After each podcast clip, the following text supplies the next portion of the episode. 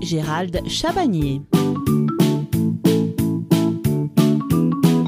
Pour ce troisième volet sur le furet, nous parlerons de l'hygiène de son habitat et comment le nettoyer et à quelle fréquence. Et bien sûr, comment organiser son intérieur. Garder son furet en bonne santé, c'est le leitmotiv de chaque propriétaire d'animaux et en particulier de celui-ci. Vous n'avez pas forcément envie de voir sa santé jouer avec vos nerfs et votre portefeuille, bien que dans certains cas, il n'y ait pas le choix. Néanmoins, pour minimiser les risques infectieux ou bactériologiques, mais aussi dans une optique de confort de votre furet, plusieurs gestes doivent être réalisés quotidiennement pour son hygiène et lui apporter des soins adéquats. Parlons des cages. Alors la cage idéale est celle où votre furet peut courir et se dépenser autrement que par une sortie en extérieur il y trouvera tout ce dont il a besoin pour se divertir, manger, se reposer et faire sa toilette. Vous privilégierez les cages métalliques et oublierez celles en plastique ou en plexiglas qui ne font pas bien circuler l'air. Et puis, il vous est toujours possible d'en créer une de vos propres mains si vous avez l'âme d'un bricoleur. Cela offre une possibilité de créer plusieurs étages et ainsi de multiplier les terrains de jeu pour votre animal. Votre furet ne pourrait pas vivre en bonne santé sans des accessoires indispensables à son développement et à son épanouissement, et bien sûr à son hygiène. On évoquera bien sûr son bac à litière. Cette dernière doit être en lin, chanvre ou en fibre de cellulose, probablement meilleure car moins chaude en été que le coton. En revanche, exit les litières en copeaux de bois, en paille et en carton, car trop toxiques ou alors inadaptées à côté de son coin pour faire ses besoins. Votre furet devrait avoir de quoi se reposer. Un hamac sera parfait.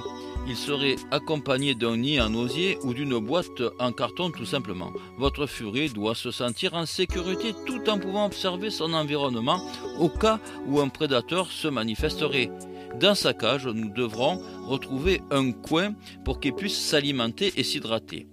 La présence d'une gamelle de nourriture est requise, tout comme celle d'un biberon que l'on préférera à un abreuvoir. Ce dernier voit l'eau contaminée trop facilement. Enfin, votre furet devra disposer de plusieurs accessoires pour jouer, le tout avec des matériaux qui résistent le plus possible à la matification.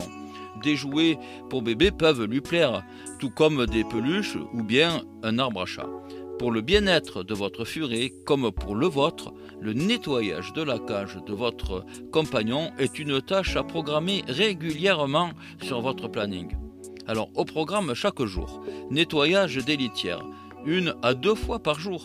Les furets ne sont jamais propres à 100% et ont tendance à faire leurs besoins hors de la litière sans raison apparente, mais ils vous faciliteront la tâche car c'est toujours au même endroit où ils font leurs besoins, c'est-à-dire juste à côté du bac.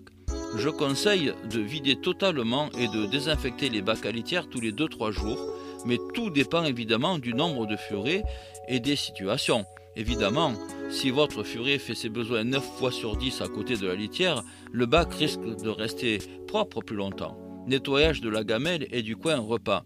Selon l'alimentation et les habitudes de votre furet, il faudra aussi nettoyer plusieurs fois par semaine sa gamelle et ce qu'il aura choisi comme gamelle. Par exemple, il préférera peut-être manger dans un pot que vous lui avez donné à l'origine pour jouer, se cacher, mais pas pour manger. La durée sera d'environ 10 minutes par jour. Une fois par semaine, c'est le grand ménage, le grand nettoyage de la cage. Videz entièrement la cage, hamac, couverture, dodo et cachette. Mettez tous les tissus et hamacs en machine. Nettoyez tous les recoins de la cage. N'hésitez pas à démonter les plateformes. Vous pouvez avoir des surprises qui s'y cachent. Nettoyez les bacs à litière, biberons et gamelles. Désinfectez également les cachettes et en cas de tâche persistante, direction poubelle. Ça vous prendra environ une heure de votre temps par semaine.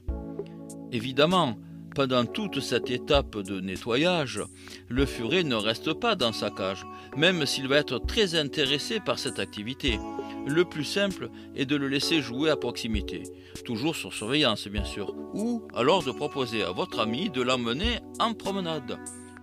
Ou bien le laisser continuer sa sieste dans une cage de dépannage, si bien sûr il est d'accord. Bon après-midi à tous et à toutes. On se retrouve mercredi à 14h15. Nous terminerons ce sujet sur l'hygiène du furet, comment bien l'entretenir et lui prodiguer les meilleurs soins.